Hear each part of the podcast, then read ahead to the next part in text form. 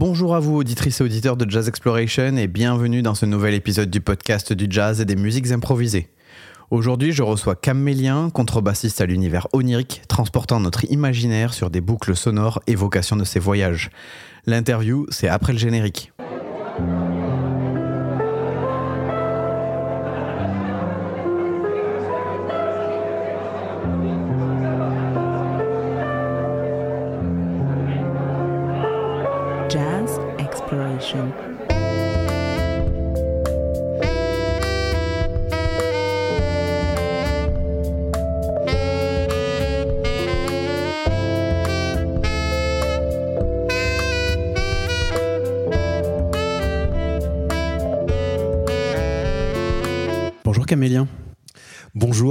Toi.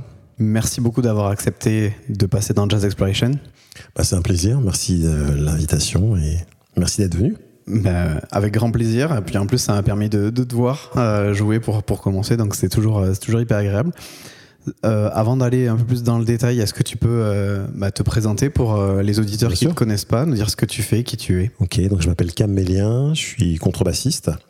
Je travaille depuis euh, deux années sur un solo de contrebasse. Hum, c'est un peu une histoire qui m'est tombée dessus un peu euh, par hasard au détour d'un festival où j'accompagnais une, une poète et les organisateurs m'ont demandé de proposer un solo de contrebasse. Je me suis pris au jeu et puis euh, de fil en aiguille, j'en suis arrivé à sortir un disque et euh, à tourner un peu.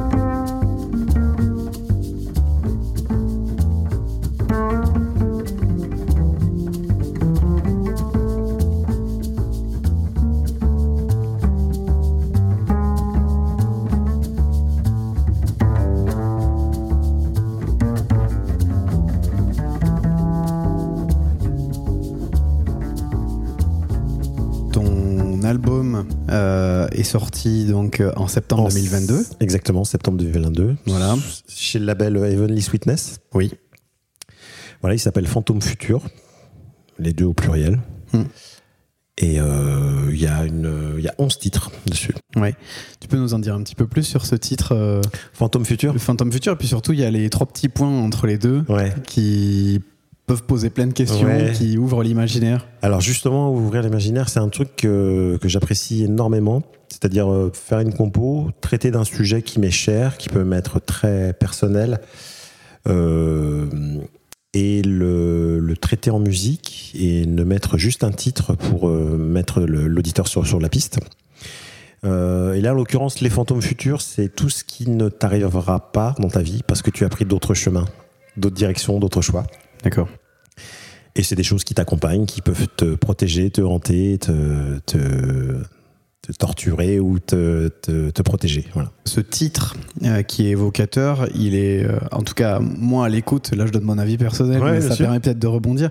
Euh, il, il est évocateur, mais sans l'être trop, et finalement, ça se retrouve un petit peu dans la musique que tu fais sur cet album, Ouais. Euh, où euh, il y a une atmosphère qui est euh, un peu onirique finalement. Oui, oui, tout à fait.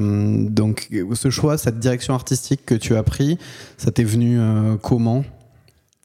Sur cette histoire de commande de, de solo de contrebasse, je ne voulais pas me confronter au, au mur, au monument des solos de contrebasse à la ECM, Hmm.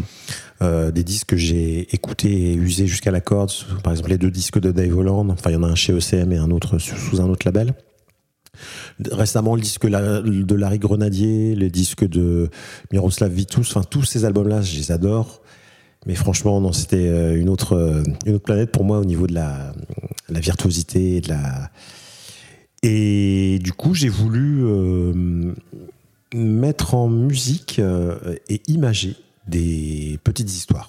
D'accord. Euh, à ce propos, euh, des petites histoires. euh, donc, les, les- pendant le concert, tu as expliqué quelques, quelques Ouais. unes de ces histoires, notamment The Alarm.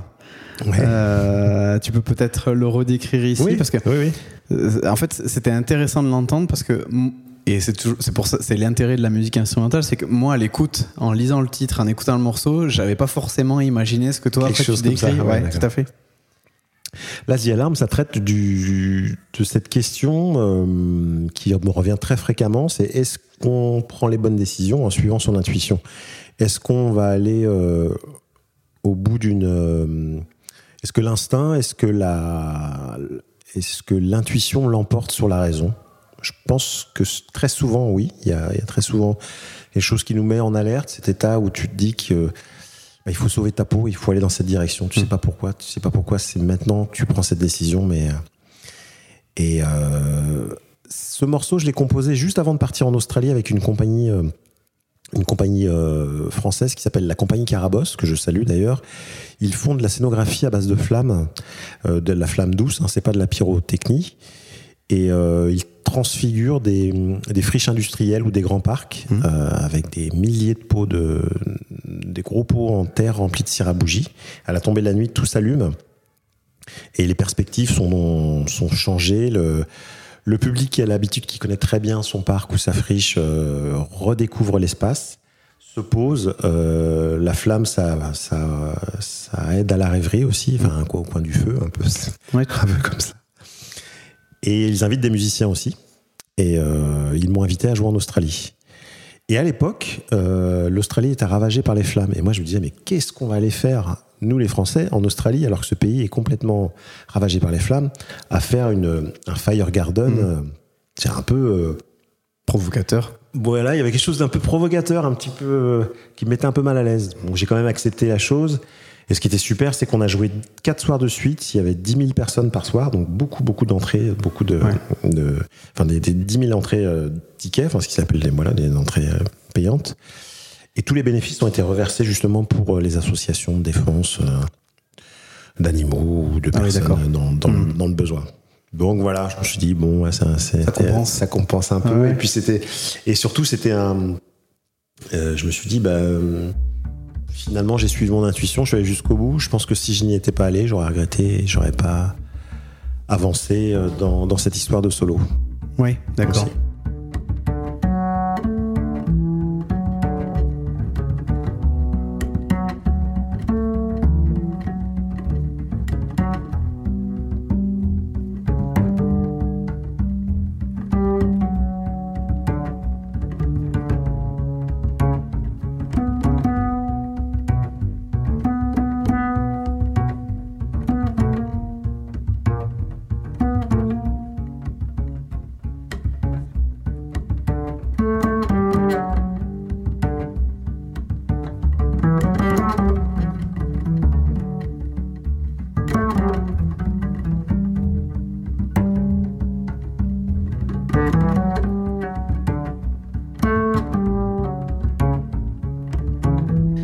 De mise en scène et de scénographie, c'est aussi quelque chose qu'on retrouve sur ce projet.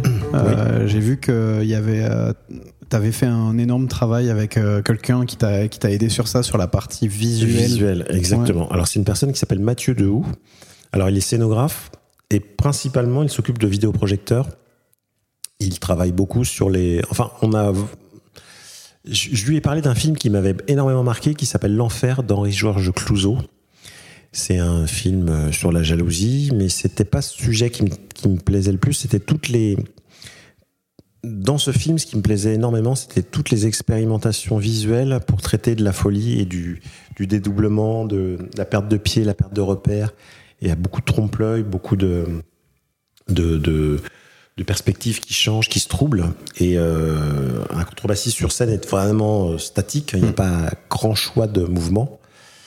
Euh, je, ça m'arrive de jouer sur quelques grands plateaux. Et là, je suis dans un, un- ce qu'on appelle un cyclo. C'est les, les, les, les, les- les- c'est comme un castelet de, de, de photographe. Hum. Et dedans, il y a des projections. Et avec des petits traits qui peuvent bouger tout doucement, donner l'impression que j'avance. Il peut y avoir des, de la neige numérique, euh, des effets de trompe-l'œil et des, de, de mise en, abîme, en abîme, de perte de pied, tout ça. Mm. perte de repère, pardon. D'accord. Voilà. Et euh, justement, pour euh, essayer de, de donner une dimension complémentaire au solo, puisqu'effectivement, euh, j'imagine que cette question, tu te l'es posée. euh, bah, alors, à la fois de euh, la scénographie, la mise en scène, comment, en plus de la musique, euh, attirer le public et le garder captif jusqu'à la fin. Et puis, il y a aussi le setup que tu t'es créé Oui. sur scène. Oui, c'est vrai que le, participes à une espèce de chorégraphie, de danse, quoi, il quelque y a un part. peu de ça, ouais. le- donc mon, mon binôme, effectivement, c'est la lumière. Mais dans ce solo, je ne me suis pas interdit d'utiliser d'autres instruments. Donc j'utilise un charango, un instrument d'Amérique centrale, euh, un instrument à 10 cordes, c'est 5 cordes doublées. J'utilise euh, une petite percussion, un, tout petit shakeré.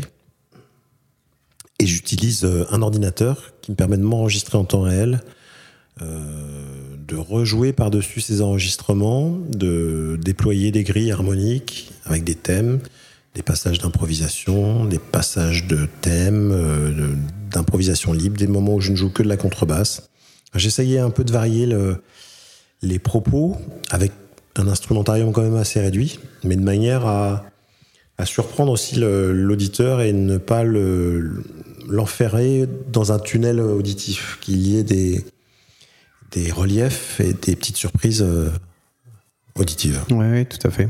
Et en plus, ces surprises auditives, c'est drôle, tu parlais de l'instrument d'Amérique centrale, euh, d'une percussion Ouais. euh, euh, qu'on retrouve euh, bah, dans plein de pays, en fait. oui, c'est le a- ouais, c'est- Afrique, Afrique de l'Ouest. Ouais, et, et finalement, ça fait aussi un peu un lien. bah, en tout cas, j'ai le sentiment que, peut-être que je me trompe complètement, que ça fait un lien aussi avec la musique que tu joues, puisque elle, donne le sentiment d'être nourrie de voyages, euh, d'expériences culturelles, mais sans forcément euh, pouvoir mettre un doigt précis en disant euh, euh, ça c'est de la musique du Brésil ou ça c'est de la musique du Nigeria. ouais, On, sent le voyage, mais c'est Ouais. toujours un peu.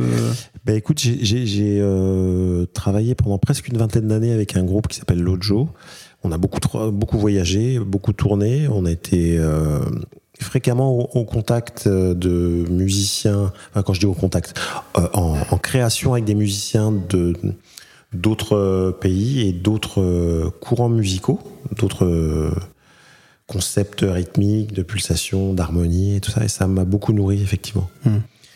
Mais en même temps, je me sentais pas du tout euh, légitime d'essayer de, de copier des gnawa de, de, de- des Sawira ou des, ou des percussions, euh, ce qu'on appelle les gonds, c'est les percussions du, du Bénin des, des, des musiques vaudou. quoi. C'était un peu. Voilà.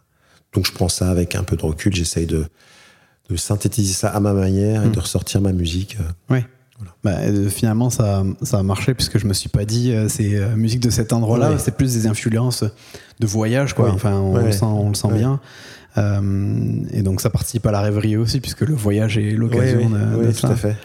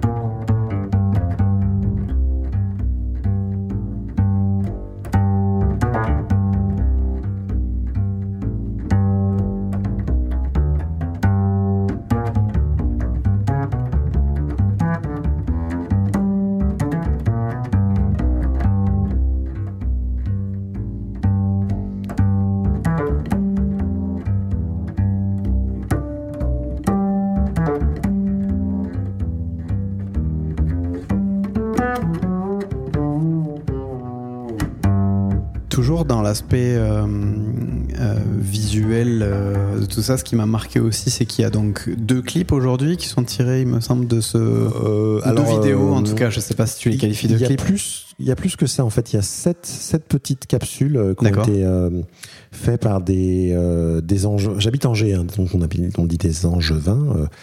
Benjamin Stavinsky et Robin Aliel, c'est deux réalisateurs qui, avec qui je travaille depuis le début de ce, ce, ce solo. Et euh, je suis très content de leur euh, de ce qu'ils ont pu mettre en image, de comment ils ont vu la musique et de ce qu'ils ont capté de Euh, par exemple, il y a, il y a The Alarm qui est mis en image. dans- c'est dans une carrière à côté de chez moi, Mmh. entre deux bateaux échoués. D'accord. Il y en a un autre qui se trouve dans le théâtre d'Angers. Alors ça, c'est un, c'est un autre réalisateur. Ouais, c'est ta confiance. T'as confiance, voilà. Ouais. Qui s'appelle Olivier Lacombe, ce réalisateur-là, qui est un super. euh, et c'était une commande pour la ville d'Angers et euh, un dispositif qui s'appelle Angers, Angers pousse le son. Mhm. Quand même la chance dans cette ville d'être euh, assez bien accompagné euh, les artistes. Enfin, donc c'est, c'est Et ce grand super. théâtre est magnifique. Et ce grand théâtre est magnifique, ouais. ouais. Et, euh, et, et tu parlais de vertige tout à l'heure avec les, euh, avec les lignes euh, et euh, la mise en scène, la scénographique sur laquelle vous avez travaillé. Moi, le vertige, je l'ai bien ressenti aussi Ouais. au moment où on passe derrière toi. Et qu'on te voit seul- seul face à la salle. C'est ça le C'est- Oui. Ben, c'est aussi là ce que j'ai apprécié chez Olivier Lacombe, c'est qu'il a compris à quel point ça me mettait aussi en dans un vertige aussi, dans une sensation de quelquefois très émotionnelle de me retrouver seul face à un public, quoi. Et à quel point c'était, euh, ça pouvait être vertigineux de se de se confier, de se livrer à un public euh, inconnu. Oui, bah oui, c'est clair. Bah, en tout cas, euh, on partage bien ce sentiment-là sur ce clip qui est. le clip est génial. J'encourage tout le monde. D'ailleurs, je remettrai les liens Ah, euh, dans la description de l'épisode pour que tout le monde puisse aller voir ça. Mais ce moment-là, vraiment, il m'a, il m'a marqué. euh, il m'a marqué euh, pour ça. Euh, et tu parlais de carrière, mais du coup, le, le thème de la carrière ou en tout cas de la zone de chantier se retrouve aussi Oui. sur le sur Car Car Car, Car car car, ouais. où tu joues sur des engins. Alors de là, chantier. je joue sur un, un énorme. euh, alors ça s'appelle un tractopelle ou un, un bulldozer. Je ne sais pas, j'ai pas le terme. Mais euh, là, c'était un, un- délire des, des réalisateurs. Me dire, allez, on va te faire jouer sur la, sur la, sur cet engin. Et c'est assez réussi. Il y a un côté un peu. euh, Bon, c'est un morceau qui parle de l'enfance. Ouais. Donc il y a ce côté aussi un peu ce contre-pied des, des engins, des enfants qui peuvent Ouais. jouer avec les, ces, engins, ces engins de, euh, de chantier. Hmm. Bah, sur l'album, il y a quand même. On parlait de musique instrumentale tout à l'heure où Oui. tu es en seul en scène, etc. Mais il y a un morceau Il y a un morceau, oui. euh, qui, euh, qui casse un peu euh, ce, ce concept Ouais. global où donc il y a Anthony Joseph Oui, qui pose des paroles et un texte sur, sur un morceau. oui. Pourquoi ce choix de ce morceau-là dans un album instrumental? Et puis pourquoi Anthony Joseph? Comment tout ça, ça s'est mis en place? Alors, déjà, le, le- la rencontre avec Anthony s'est faite grâce au label, grâce à Franck Descolonges, le, le- boss du de label Evelyn Sweetness, puisque Anthony Joseph fait partie du label.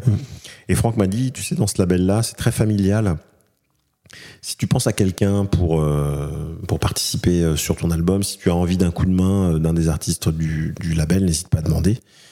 Et je me suis dit, euh, bah, Anthony Joseph pour sa poésie, son, son, son flow, ses, ses lyrics, sa, sa, sa verve et sa rythmique.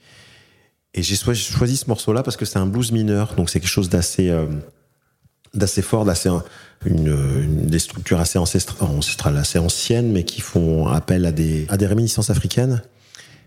Et lui, dans ce poème-là, il parle de. Ce qui est marrant, c'est que je lui dis, ça parle de la couleur, c'est la couleur des gens, la couleur de la peau. C'est aussi l'éclairage, c'est aussi la lumière, et c'est aussi la couleur de de ton de ta personnalité. Voilà. Et autour de ça, il m'a il a parlé plein de choses, y compris de son enfance et tout ça. Et je trouvais ça vraiment super intéressant. Hmm. Bah, c'est vrai que c'est des sujets que lui, lui il aborde, l'en- Ouais. Euh, la couleur, l'identité, le voyage, Ouais, euh, voilà, ouais. dans son, dans son. euh, Ouais. Et puis euh, Anthony Joseph, il y a quelques années, euh, je crois que c'est plus le cas aujourd'hui, mais il était aussi accompagné d'un saxophoniste qui s'appelle euh, Shabaka Hutchins. Oui, et oui, exactement. ouais. Et qui est aussi beaucoup dans. donc il y a tout un courant Ouais. d'artistes dans ça. Ouais, ouais, ouais. Bah, écoute, Anthony, je l'ai, je- je- on n'a pas pu faire l'enregistrement ensemble, il l'a fait à distance. Mais ce qui était super, c'est que euh, à la sortie de- du disque, j'ai joué au, au New Morning à Paris, Hmm. et Anthony avec son groupe jouait en tête d'affiche, et on a joué, le- on a joué Ah, le morceau super. ensemble. Ouais. Donc c'était vraiment super. Et c'est encore une fois une chose organisée par euh, Franck Descolonges du label. euh, Vraiment un super gars à qui je tire mon chapeau. Une énergie incroyable et qui, qui donne plein de choses pour ses artistes et pour les mettre en confiance. elbows of the land. Parakeets in green mountains. Aluta Macanelli in mountains where the river wide and mighty like the sea. We stand there, wooden bridge, horizon, she says. Look at the trees. But those trees were simply yokes joined at the cusp of vertical V's. And amidst this beauty, she leaves and returns to the world below. I climb higher earthen steps to find my grandmother leaning over the lower Dutch door of her kitchen, opening her heart on that mint green morning to tell me to be careful as I walk along the mudside, coming up where it black and slippery.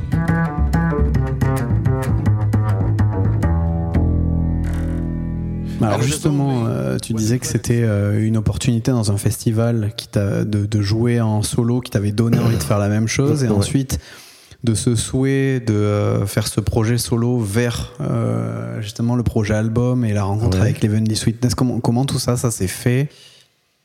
Alors, euh, au, au retour d'Australie, euh, c'était le premier confinement.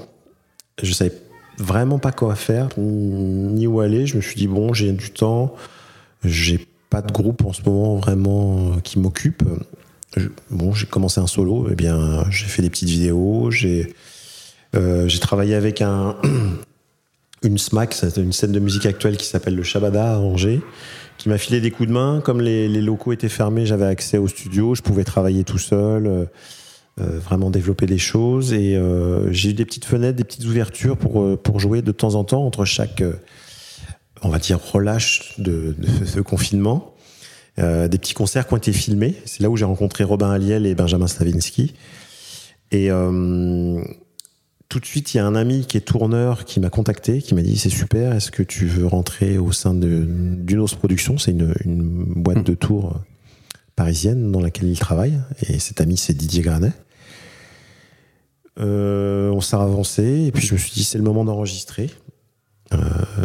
Euh, J'ai enregistré euh, 14 titres chez un ami, Nicolas Houssin, à côté de chez moi, euh, avec un setup assez, assez rudimentaire, mais euh, je suis très content de, du son qu'il a pu, pu tirer de ce disque-là. le son est magnifique. Il a vraiment fait un, un super travail. Bravo Nicolas. Et puis équilibrer euh, les boucles, équilibré, euh, tout est, c'était tout est vraiment Ouais. un beau travail. Puis la contrebasse, c'est pas simple. euh, C'est pas toujours simple On pense toujours au grave de la contrebasse, mais en fait, il y a plein de choses qui se passent ailleurs. Exactement, il y a plein de choses qui se passent au-dessus il a vraiment tout, tout, tout respecté et magnifié le, le- le son. Et en tout cas, je me suis retrouvé euh, fin décembre 2021 avec mes 15 titres, euh, avec un tourneur qui m'a présenté une, une attachée de presse qui travaillait dans un groupe. Et tous les deux m'ont dit il faut que tu contactes différents labels. J'ai envoyé euh, à cinq labels euh, français. J'ai eu trois réponses et Franck euh, m'a appelé en janvier. On a échangé euh, pendant une bonne heure. Il m'a dit allez c'est bon, c'est parti, je te signe. cool, c'est parti. Et de janvier jusqu'à septembre, on a eu justement neuf mois pour préparer un plan d'attaque. Euh, c'est quand même assez, toujours assez long la, la préparation d'une sortie d'album. Ça ne se rate pas. Il y a quand même, euh, il vaut mieux prendre son temps et avoir toutes les, tous les outils et toutes les cartes en main. Ouais. Mais c'est un label hyper actif. hein. Hyper Enfin, actif, voilà. euh, En ce moment, il y a plein de gros trucs. Et notamment pendant le confinement, c'est drôle qu'ils sont sortis dans ce label-là, Ouais, qui ouais. ont fait des beaux trucs. Ouais, euh, euh, Il était très actif pendant le confinement aussi. Il a vraiment, euh, il n'a pas arrêté. Super. Voilà, à peu près l'histoire. Bah ok, merci. Et, euh, donc maintenant euh, que l'album est sorti, que la- les tournées commencent à se mettre en place, tu parlais de d'attaché de presse, de contact pour tourner. Donc Ouais. qu'est-ce qui t'attend là dans les mois à venir Euh, Alors, dans les mois à venir, euh, je joue au Nancy Jazz Pulsation, mais ça, c'est en octobre. Ouais. Et avant, euh, tout début octobre, je pars en Australie avec la, la compagnie. Je pars, Ah, pour un nouveau, je pars à Perth. Voilà. Vous remettez ça euh, Exactement. Cool. Bah, Ouais. C'est bien vu que ça a été Ouais, puis Il y a l'initiation une espèce de, de, de, de boucle euh, et de, de conclusion, de, enfin, de conclusion de. Une Continuité, ouais. Voilà, une parabole avec, ça, bien, avec cette histoire. Je suis très content. Et donc après, euh, donc là effectivement, c'est toute la période des, euh, des festivals, donc ça s'y prête. Euh, Est-ce que pour l'hiver, il y a des choses qui sont prévues peut-être en Oui, oui, club il y a- il y, a- il y a quand même euh, quelques, une quinzaine de concerts. en- Déjà, ouais. Déjà, ouais. Donc c'est c'est plutôt pas mal parce que pour un solo euh, qui est pas toujours simple à placer, qui peut-être brouille un peu les pistes com- comparé à des, des solos plus, plus traditionnels, plus classiques avec juste un contrebassiste et sa contrebasse. J'ai quand même euh, une- un bel accueil, quoi. Il n'y a, pas- y a pas à se plaindre. Hmm. Ouais. Ouais, et puis euh, ça, encore une fois avec la rêverie, le voyage et autres, ça, ça peut-être attire aussi un public qui est pas forcément euh, Initié et mordu qui- de jazz voilà. traditionnel à la base et qui se laisse porter par, Ouais. par, par ce, voyage en Ouais, fait. Ah, c'est Tout à bien. fait. C'est une porte d'accès- d'accès. Et puis de toute façon, dès le début, je voulais faire une musique assez, euh, assez simple d'accès, avec des thèmes euh, relativement identifiables qu'on puisse siffler ou fredonner après, après l'écoute. Hmm. C'était quelque chose d'important pour moi, de, que la contrebasse prenne la parole, euh, utiliser cette puissance narrative et qu'elle euh, qu'elle chante ces petites mélodies. Voilà. Hmm. Et puis il y a, il y a aussi ce, j'imagine que c'est voulu, mais entre les morceaux, tu exploites à chaque fois un aspect complètement différent de l'instrument. Il y a des petits sketchs, des petites, enfin des petites, des petits thèmes, des petites, euh, Ouais. des, des- des- des petites pièces que j'ai voulu euh, euh, mettre au, au, au gré de- enfin, au, au cours de cet album pour euh, proposer justement des choses un peu déstabilisantes comme le soul pleureur qui est très free, très bruitiste, presque distordu. Mm. Euh, Il y a un autre morceau qui s'appelle Mosa qui sonne très euh, un peu comme un des cloches qui sonneraient sur un champ de bataille euh, au petit matin. Il y a plein de plein d'images, encore une fois, plein de choses très personnelles qui. Et euh, ça, ça, c'était personnel. Est-ce qu'il y a une volonté de, de transmission par rapport à l'instrument ou c'est c'est uniquement de l'esthétique ou est-ce que tu t'es dit, euh, je sais pas, mais euh, peut-être euh, l'instrument est pas suffisamment utilisé par rapport à toutes ses capacités? Donc là, j'ai j'ai la parole, je suis solo, bah, je, vais, je vais tout montrer quoi. Enfin, Bah, est-ce il y a- qu'il y a un peu ce côté-là? Effectivement, effectivement, il y a un peu ce côté-là où je, sans tomber dans le démonstratif, je me suis Mm. dit, euh, je vais quand même euh, essayer de présenter toutes les, les facettes et toutes les, les possibilités de cet instrument. Mm. Essayer de montrer ces- ces- bon, cette, forcément cette puissance dans le grave, cette euh, générosité, euh, plein de points pour l'accompagnement, mais aussi ce côté expressif, lyrique que, que l'instrument peut avoir. Hmm. Moi, je me suis noté par rapport à ça, Ouais. sais, les titres. Je me suis dit, tiens, là, il y a plus, c'est plutôt une percussion, là, c'est Ouais. plutôt effectivement un ar- Il utilise la à fond l'archer. il y a L'archet, ouais. Effectivement, les aspects un peu bruitistes, ou en tout cas, peut-être un peu ces bruits qu'on retrouve euh, peut-être un peu dans le cinéma, tu sais, de, de, de films un peu. euh, Un peu noirs ou de- de- noirs, exactement. Et, et c'est un peu comme ça que je me suis repéré, euh, finalement, au travers des morceaux.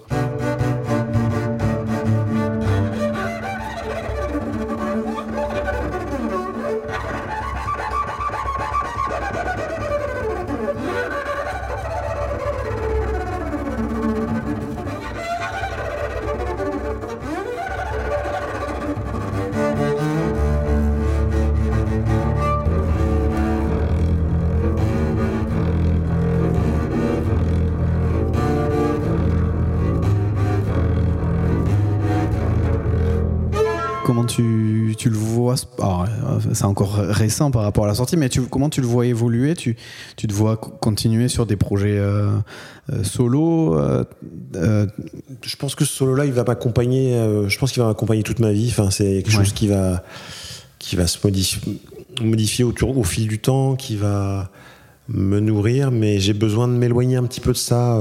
je pense d'ici quelques mois pour me retrouver aussi à, à me consacrer à des musiques collectives. Parce que c'est important aussi. C'est euh, euh, c'est le jazz aussi. C'est un échange, une interaction, un interplay. Ouais.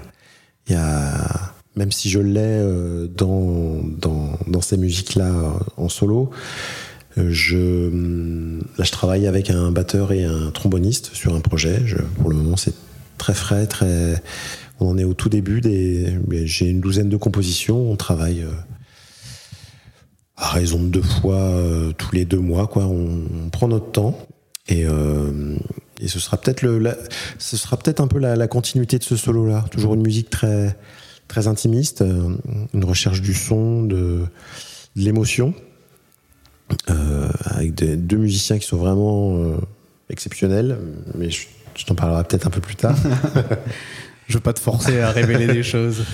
Pour le moment, euh, euh, mais pour le moment, c'est pas encore. euh, En tout cas, tu travailles sur je quelque travaille, chose. en tout cas, je va. travaille sur, ce- je, je travaille sur ce trio avec une, un batteur euh, qui utilise des musiques, qui utilise un petit peu d'électronique, euh, qui joue tout doucement des, des belles plages sonores, et un tromboniste qui qui expose les thèmes, qui a plus de différentes sourdines pour, modifier Ah oui. le son de, de l'instrument. Quelque chose de très chaud, de très rond. Et euh, ça va m'occuper un peu de temps jusqu'en janvier prochain. Je pense que j'enregistre, on enregistrera en janvier prochain. D'accord. On retrouve ce goût de l'exploration, du coup, euh, des Oui. sonorités, euh, des textures. Ouais, euh, ouais. euh, qui c'est quelque chose qui m'est très très très cher, quoi. C'est la, la matière sonore de, de capturer ou d'inventer une. au-delà de l'harmonie et des thèmes et des mélodies, euh, une, un canevas sonore euh, qui, qui me touche, voilà, tout simplement. Je comprends. Mhm. Euh, donc, tu parlais de ce qui te touchait en termes de canevas, en termes de texture. Euh, toi, par exemple, qu'est-ce que tu écoutes? Qu'est-ce qui t'inspire? Est-ce que tu as le temps euh, de Oui, bah, écoute, c'est très très très très varié. À la maison, il y a toujours de la musique, il y a toujours quelque chose qui tourne. J'ai, j'ai, euh, je suis allé au festival de Jazz sous les pommiers là cette année. Mhm. Je suis resté quatre jours, donc j'ai vu énormément de groupes. Euh, Il y a quelque chose qui m'a euh, tout simplement euh, chamboulé, euh, mis les larmes aux yeux. C'était le duo de Dominique Pifarelli. Ils ont joué dans une petite euh, chapelle. C'était euh, c'était bouleversant. quoi. J'ai eu la chair de poule pendant des harmonies assez, assez difficiles d'accès, mais c'était c'était magnifique. quoi. Vraiment, Depuis, j'écoute toute la musique de Bichanti et de, de Dominique Pifarelli. Euh, j'ai euh, j'ai écouté le duo de, de Gonzalo Ruvalcaba et de Pierre Piedron. Mhm. Super, c'était magnifique. J'ai écouté le, le quintet de Célène Saint-Aimé. Ouais, super. Très très beau. Il y avait aussi le Red, euh, Red Desert Orchestra, 12 personnes sur scène. Je trouvais ça magnifique, tout en retenue. Il n'y avait rien, rien imposé en force. Pourtant, à 12, tu peux faire des, des fulgurances et des, des, des, des traits de Snarky. Puppy, hein, t'en parlais. Et là, tout était en retenue, tout était très délicat, très, très très belle composition. Voilà, en tout cas sur ce festival, je me suis fait plaisir parce que j'ai découvert plein de découvert ou euh, pu entendre en live de- des, musiques qui qui des fois euh, n'ont pas su retenir mon attention euh, sur 10 parce que tout simplement la concentration n'est pas la même. Mais euh, tu fais, enfin, c'est bien que tu le précises. Ça, je trouve, euh, c'est que euh, on a la chance en France, mais même globalement en Europe, d'avoir une quantité de festivals qui est juste gigantesque. Et maintenant, de plus en plus, les festivals proposent des entrées qui permettent, une fois qu'on est là, de passer la journée, d'aller de Ouais, scène en scène, et on découvre plein, plein d'artistes. C'est vraiment super, c'est une Euh, immersion totale où J'encourage tout le monde à le Ouais. faire, en fait. Parce qu'on est disposé, en plus, dans ces moments-là, il n'y a, plus rien qui compte. On a dit, on a pris notre journée, notre soirée où- Mm. pour écouter de la musique et c'est on n'est pas du tout dans la même réception, dans les- pas du tout dans le même état d'éveil. Et c'est euh, c'est capital, quoi. Ben écoute, parfait. Merci. Merci, merci Thomas, merci beaucoup. Je remettrai toutes les informations, donc je le disais tout à l'heure, mais je remettrai les, les liens vers les, euh, les capsules, les clips qui ont été faits, puisqu'il y, a- il y a un beau travail et euh, ça, met, ça vaut vraiment le coup d'être vu. Et puis euh, sur ton site internet pour que les gens puissent venir euh, te voir, puisque euh, euh, c'est bien, il y a plein de dates qui arrivent pour Oui. toi. Ouais, ouais, je suis Euh, content. et donc ça donne euh, l'opportunité aux gens de venir découvrir live cette musique euh, bah, qu'ils peuvent écouter en vinyle, en album. Euh, je crois que tu es sur Bandcamp euh, Aussi, ouais, pour, pour, ouais. pour- pour acheter l'album. Mais voilà, le découvrir live, c'est quand même euh, la quintessence de. Super, merci beaucoup. Merci. Merci d'avoir écouté Jazz Exploration. Pour connaître l'actualité du podcast, vous pouvez nous suivre sur Instagram et sur Facebook. N'oubliez pas de vous abonner, de noter le podcast sur votre plateforme d'écoute préférée et de laisser des commentaires. À très bientôt, je vous laisse sur FCOM de Camélia.